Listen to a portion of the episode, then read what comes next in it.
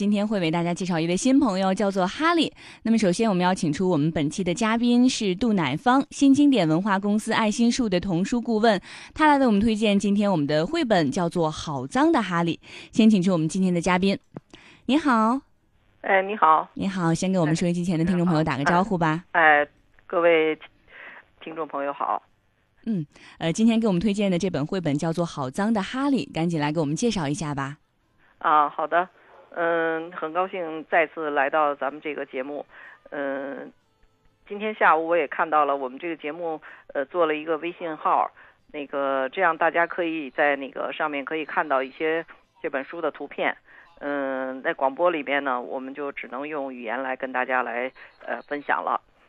嗯，那个好啊，好脏的哈利。这个是一套书，呃，一共是四本儿。我呢，先那个就是从从整体上吧，先跟大家来介绍一下哈。那个，我觉得这这个书如果见到的人，呃，父母或者孩子都会觉得哈利一点都不陌生，因为他太像我们自己的孩子了。嗯。呃，比如说他聪明、淘气、有主见、爱家人、情感丰富、心地善良，呃，善动脑筋、好恶分明，还不管不顾。而且还有很多小心思，而且他想要做成的事儿呢，总是能想办法做到。虽然有时候这些办法，呃，并不那么呃招家家长喜欢哈。呃，比如说他呢是不愿意洗澡，为了不洗澡呢，他就把刷子先藏起来。还有呢，他不愿意穿奶奶给他织的花毛衣，因为他不喜欢这个图案。可是他又不愿意伤奶奶的心，所以呢，他就想了一个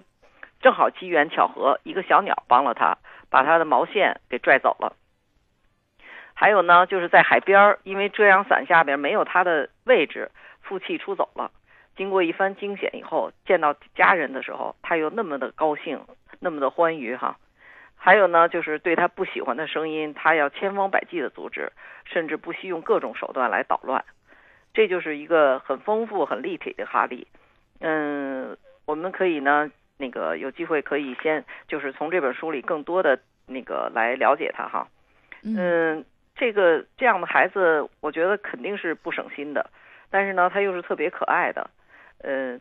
我们读这个书的时候可能会有更多的体会吧。我先跟大家来介绍一下作者，这本书呢是有两位作者，一位是文字作者，他叫吉恩·蔡恩，是一九一三年出生在美国的。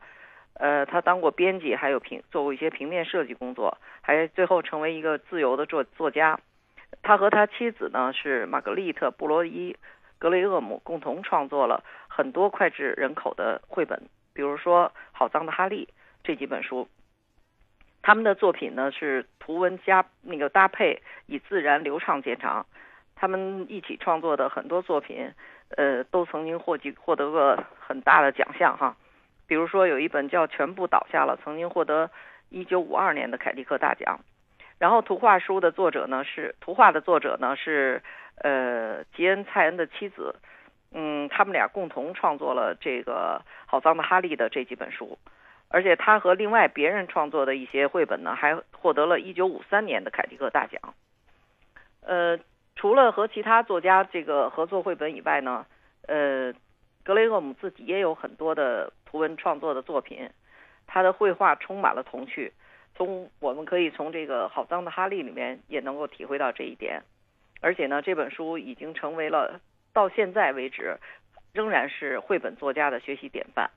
嗯嗯，而且我们发现它的图画非常的丰富啊，就是你包括它的这个色彩丰富，包括我觉我注意到的是，我看到这个绘本当中啊，它的表情很丰富，每一个小人物的表情都非常的夸张，比如说或者张嘴，或者表惊讶，或者哎怎么回事儿，就非常的丰富。不论是当中的这个小配角摆在柜台上的一些玩具，还是说哈利或者是他的主人，都是这个表情非常丰富的。对，尤其是哈利，那个我们有的时候越看他的那个小眼神儿，越觉得那个非常生动，非常丰富。他的他坏坏的感觉啊，对，嗯，呃，尤其是动小心思的时候，他的那个表情就更让人喜爱，又觉得他很可气，但是又非常喜欢他，就是那样一种感觉。嗯，所以这套书呢，是他们这个夫妻的一个很成功的一个一一个作品。嗯，有趣的是，这个书其实出版的时间很早，是一九五六年。六十多年的历史了。嗯那个，但是呢，不管是我们的生活发生了怎样的变化，世界发生了怎样变化，但是它一直俘获着不同时代的孩子和大人的心，这就是它的那个很强的生命力。为什么呢？就因为这本书里始终贯穿了亲情、家人的爱，还有那个一个孩子的成长。这个是无论任何一个时代都是，呃，我们能够，呃，我们都特别需要的，而且是我们能够随时都能体会到的。嗯嗯，那个其实为什么说他是那个每一个有孩子的家长都会觉得哈利很亲切啊？嗯，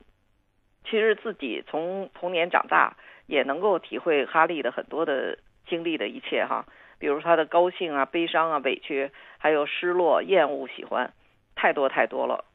嗯，而且这种成长不仅是孩子的，也是成人的。我们其实离开童年有好多年了，几十年了哈。我们作为成人来说，很多童年的感受都变得淡薄了。但是有了孩子以后，父母要再次找回和理解童年，包容孩子身上的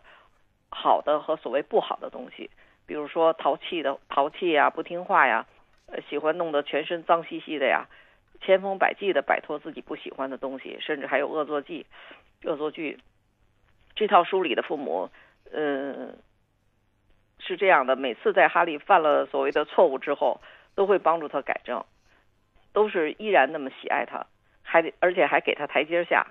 那个这样，哈利就在这个家庭里时时感受了温暖和爱，这也是哈利成长的最重要的一个动力和安全感。嗯，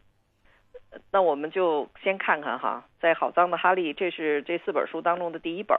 呃，叫《好脏的哈利》，整套书也叫《好脏的哈利》。哈利，那在第一本里头呢，哈利是为了躲避洗澡，那他怎么样来躲避呢？他又是怎么样走了一圈又回到家里的？家人又怎么样重新接待接纳他的呢？呃，比如说他为了不洗澡，他想了一个办法，他把给他洗澡用的刷子给藏起来了，藏在花园的那个一个树下。他非常幼稚，觉得家人找不到这个刷子就不会让他洗澡了。然后呢，他就高高兴兴地跑到街上，而且找那个很多不管脏不脏，甚至专门找黑的地方玩儿。我们看这本书的时候，可以不时的再看看封面，就是觉得越看越有趣。封面上是两个相对而立的哈利，一个是有白点儿的黑狗，一个是有黑点儿的白狗。这个构思实在是太巧妙了。嗯然后呢，哈利他跑到街上以后呢，嗯，先是在那个各个商店门口转悠，然后呢又跑到煤堆里头，那个在那个管道里钻来钻去，把自己弄得非常非常脏。而且呢，足足玩了一天之后，他不但没洗澡，而且还玩得这么痛快。这时候天黑了，哎呀，他想起来他该回家了。可是到了家以后呢，所有的人都不认识他了，这可怎么办呀？哈利急了，又跳舞又唱歌又翻跟头，可是大家还是摇头说不，这不可能是哈利。他做了很多以前他经常做的动作，可是大家还是不认他。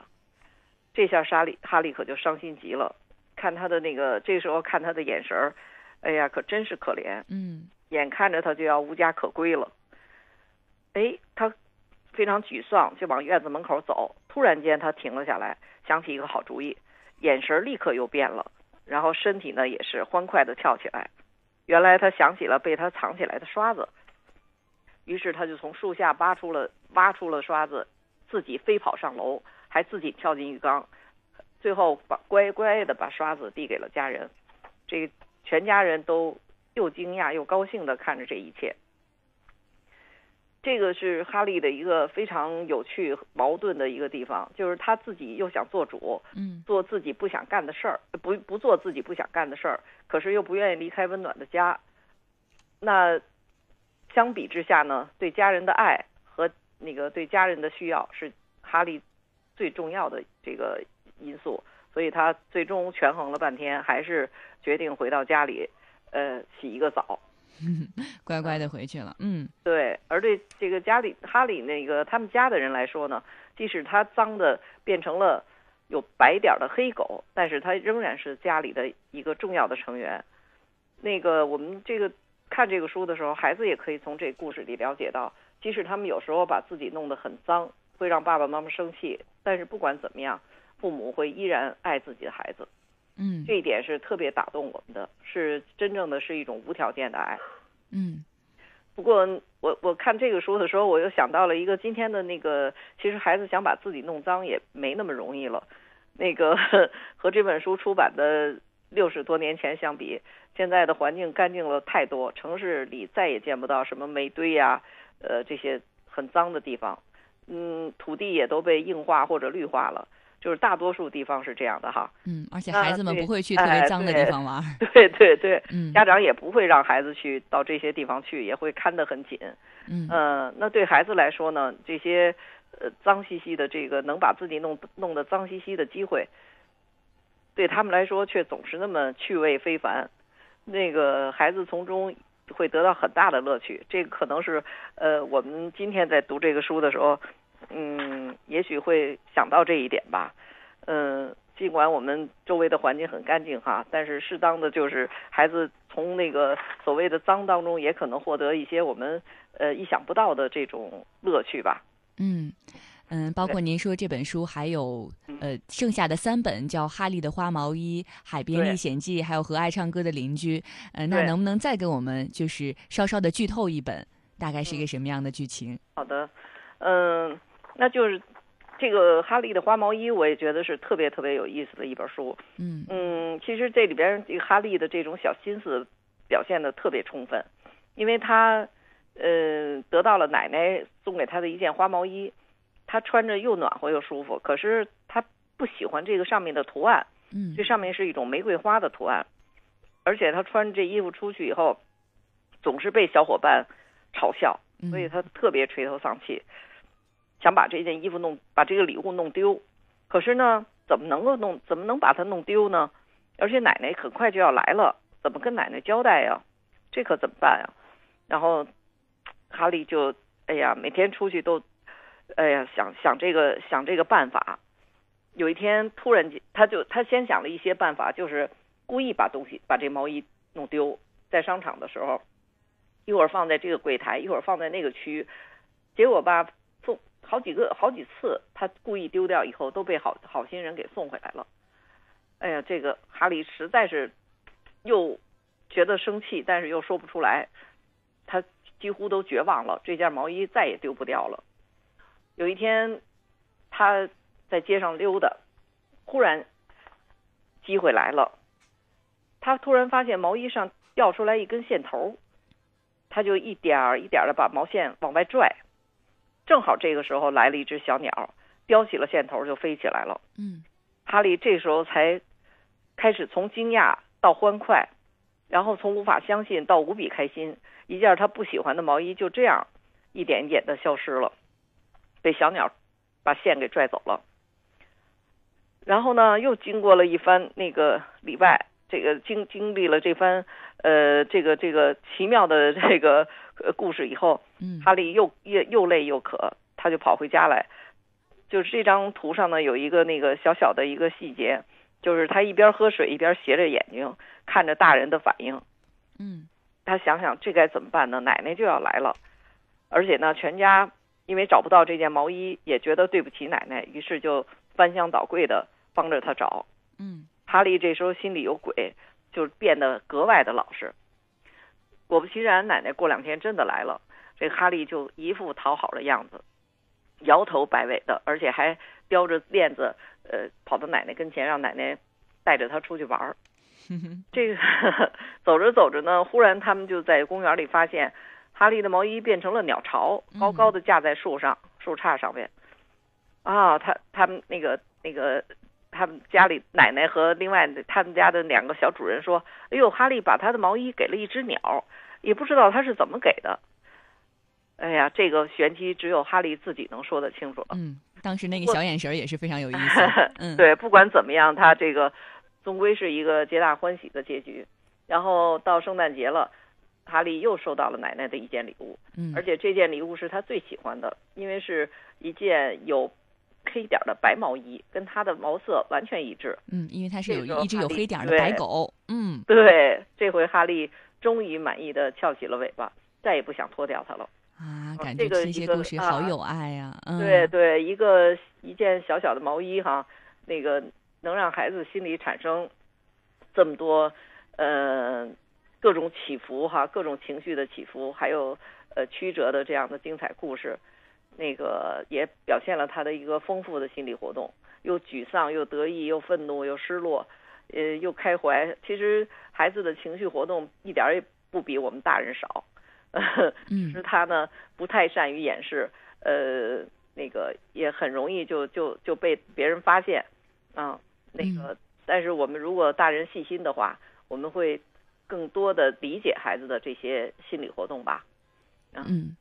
嗯，而且我觉得您说的非常对哈，就虽然我们的哈利总是淘气、很惹祸，但是重要的是他是这一个充满爱的家庭的一个不可或缺的重要成员。我相信咱们在读这套书的时候，就能感受到这种浓浓的爱的味道在里面。对，嗯，嗯呃，那您最后能不能跟我们大家说一下，咱们今天推荐的这套绘本大概是适合多大的孩子去阅读呢？呃，我觉得大概应该是呃三岁以上的孩子吧。嗯就就可以了。呃，另外呢，我觉得对于孩子来说，嗯，可能不同年龄的时候读同样一本绘本，呃，他可能理解和体会的东西又不太一样。呃嗯就是三岁的孩子如果读这个书，他可能会理解呃比较那个表面的一些东西，比如说哈利的淘气呀、哈利的好玩儿啊，等等等等。然后对于哈利的那些心理活动，如果他曾经自己有过体会，他能够有一种同感；但是也有可能他没有体会过这样的东西的时候，他就会一时他体还不能完全理解哈哈利的那种心理活动，这也没关系。也许再到四岁五岁的时候再读这本书的时候，呃，他就会有更多的同感。嗯，所以说不同的年觉得纪会读啊到不同的东西。上读